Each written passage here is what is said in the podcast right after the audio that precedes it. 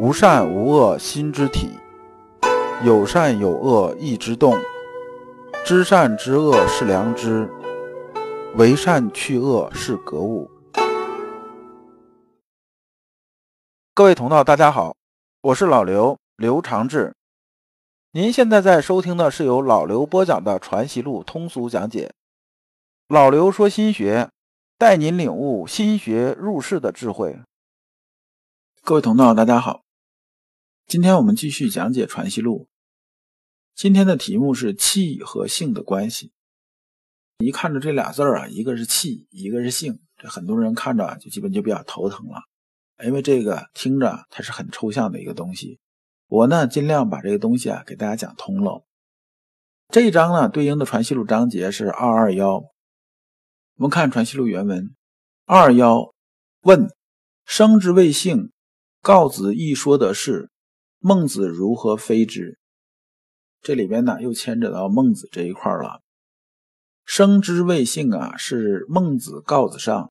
原文是说啊，告子曰：“生之谓性。”孟子曰。生之谓性也，由白之谓白于？曰：然。白羽之白也，由白雪之白；白雪之白，由白玉之白与？曰：然。则犬之性由牛之性，牛之性由人之性于？这样听着很绕。刚开始别说你们听着，就是我看字的时候啊，我第一次看的时候，我都没搞明白什么意思。说这里边这个性啊。告子啊和孟子讲这个性啊讲的东西不一样，他们俩讲的是什么呢？讲是本源之性和气质之性的不同。然后告子说啊说的这东西是个气质之性，孟子讲的是本源之性。什么是本源之性和气质之性呢？本源之性啊是说啊天理落在心之本体上，这是我们本源之性。但是每个人出生的时候啊，这个是有差异的。这差异出来这个东西啊，就是什么？就是气质之性，这是两码事儿。那么这中间有什么区别呢？本源之性啊，就相当于什么呢？就是相当于如果人和人呢，每个人都是一个齿轮的话呢，这个本源之性啊，他们要求啊共性的东西。气质之性呢，就是说啊，它每个齿轮这种差异的地方在哪？你比如说，有的人呢，一生下来说，哎，这孩子脾气不太好，就是脾气比较暴躁。一点事就开始着急，就开始在哭。他不说话，他只有哭啊。然后等有的孩子呢，相对来说这性子就温和得多。哎，他好像要什么东西，然后你没给他，没给他，他在那踢踢两下腿，没给他，没给他就算了，就过去了。他就开始琢磨别的事儿去了，他不会太折腾了。然后等到三四岁的时候啊，就是话大概也能说得清楚了，也有行动了，就能看得出来。那么呢，这个就是什么？就是气质之性。比如说，同样啊，性子比较刚烈，你像关羽啊，是性子是比较刚烈这么一个人，是不是？那董卓是性子好像也挺刚烈，但是他俩呢，加这个属性加的就不一样，一个是加的是善，一个加的是恶。关羽加上那个善之后呢，那就是一行天下呀，那就不一样了，变成关帝了。而像董卓、吕布这种啊，加这种性呢，他加的是恶呀，加到恶的另一面之后呢，就变得很残暴。但是啊，他确实都是很阳刚的这种性质，这是不一样的。那么这一段呢，告子说什么呢？说这些性啊，他指的是什么呢？是说气质之性。说你生下来啥样，就比如说这人性子很暴躁嘛，那么这就是性了。那只要是暴躁的，那应该就是属于同类了。然后这孟子啊，就是以己之矛克己之盾呐。孟子就说，那那你说生下来就是性，那是不是说就是白和白就是一样的？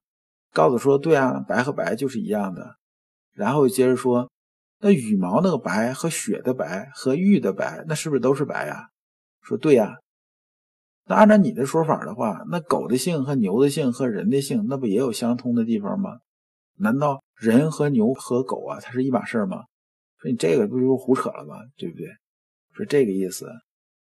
我们讲啊，修啊，心性啊，修的是指呢，回归本源之性，不是说回归气质之性，是本源之性啊，笃定了。本源之性啊，比如说我们讲善，善是指什么？就是指妥当，指中和之道，指啊中恕而已啊，指这些东西。那么呢，本源是这样，那我们即使气质上有一点区别，比如说我这性子暴躁一点啊，我性子温和一点啊，我这人呢爱琢磨一些啊，那我这人呢稍微闷一些，话少一些啊，这都不影响。它本质啊，它只要是一个什么呢？它本质是善的，那表现出来东西它也是善的，只是形式方式方法不一样。那你说啊，咱们历史上这么多圣人，他都是一个模子里刻出来的吗？都一模一样吗？那肯定不一样啊。同样说，孔子、孟子、呃老子，包括阳明先生。他们做事情这种方式方法呀，这个想事怎么去想，那肯定也是不一样的。但是并不妨碍他们都是圣人呐，对不对？先生啊，接着这个事情就开始说啊，说又曰啊，凡人信口说，任意行，皆说此事依我心性来的，就是作为生之谓性啊，这个基本上就是属于胡扯了。他的说法是什么呢？说啊。说一般人呢来了之后呢，说那你既然说我们要恢复这种本性嘛，对不对？那我说由着性子来吧，对不对？那我就满地打滚，那也是我自己想干的，那就是由着性子来。说这就是我的性啊。那你不讲吗？我恢复天性，恢复天性就这么恢复啊？这么恢复肯定咱们看着就是不妥当的嘛。你像比如说有一些孩子被妈妈带出来的时候，在公众场合啊奔跑打闹啊，搞得别人很烦。然后别人一跟他妈妈说，他妈妈说：“那孩子不就要释放天性吗？那小孩的天性他就喜欢奔跑打闹啊。”但是你想过没有？你这么教育孩子，对不对？等到这孩子大了之后，到社会上还是这样子的，你完全没考虑别人这种感受啊。那将来你不教育孩子，别人就会替你教育孩子，社会会替你教育孩子啊。你这样不是帮孩子，是在坑孩子。阳明先生啊，这里边指出什么呢？人呢，要是率性而为呢，必然会出问题的。就是你不能由着性子来，因为这社会不是你一个人，对不对？你由着性子来，这肯定是不行的。那么呢，良知啊，这个事情本身它是有社会属性的，人也是有社会属性的。那么用良知啊，对我们的这种言语行为这种约束规范、裁剪取舍。才能啊，让人这个拥有自然属性的躯体能做到什么呢？能做到在社会里边呢，随心所欲不逾矩。我们良知啊是用来用的，就是说啊，良知我们讲体用之道嘛，它是有用的。但这用啊，你不能脱离肉体而存在，这就偏出去了。那么这里边呢有这么一句话呀，这是有个引文呐，就是论性啊，论性不论气，不悖。论气不论性不明，那这句话是从哪儿来的呢？这句话呢是《二程遗书》里边来的，就河南《二程遗书》第六卷里边来的。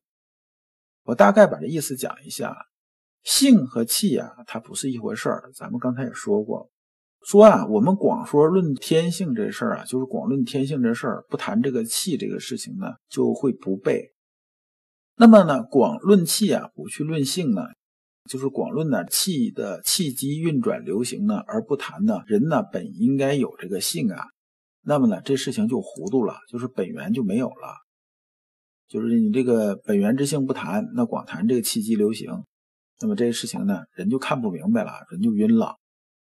那么你就广去谈这个性啊，就是谈这个本源之性呢，不谈气机流行这事儿呢，不背的意思啊，这里边就是什么呢？就是说他没有办法去应用了。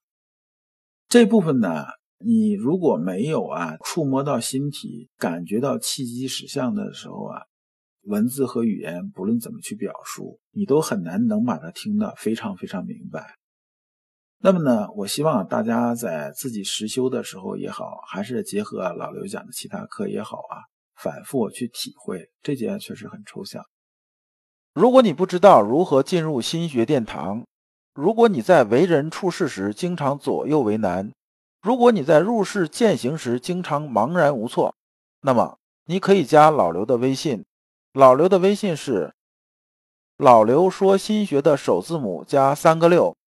老刘为你答疑解惑，带你趟过晦涩的暗河，到达智慧的彼岸。那么这一讲啊，我们就讲完了。下一讲我们讲功夫退步怎么办。就说呢，我们在做啊心体功夫的时候啊，经常是啊做了一段时间，觉得到还可以的程度，然后过一段时间发现有退步了，就相当于什么呢？人呐练习走路，这走这一段走着挺好挺好，突然一不小心摔了跟头，那我们怎么办呢？我们是承认呢我们摔跟头这件事儿啊，总结为啥摔跟头呢？还是呢爬起来假装没摔过跟头呢？感谢诸君。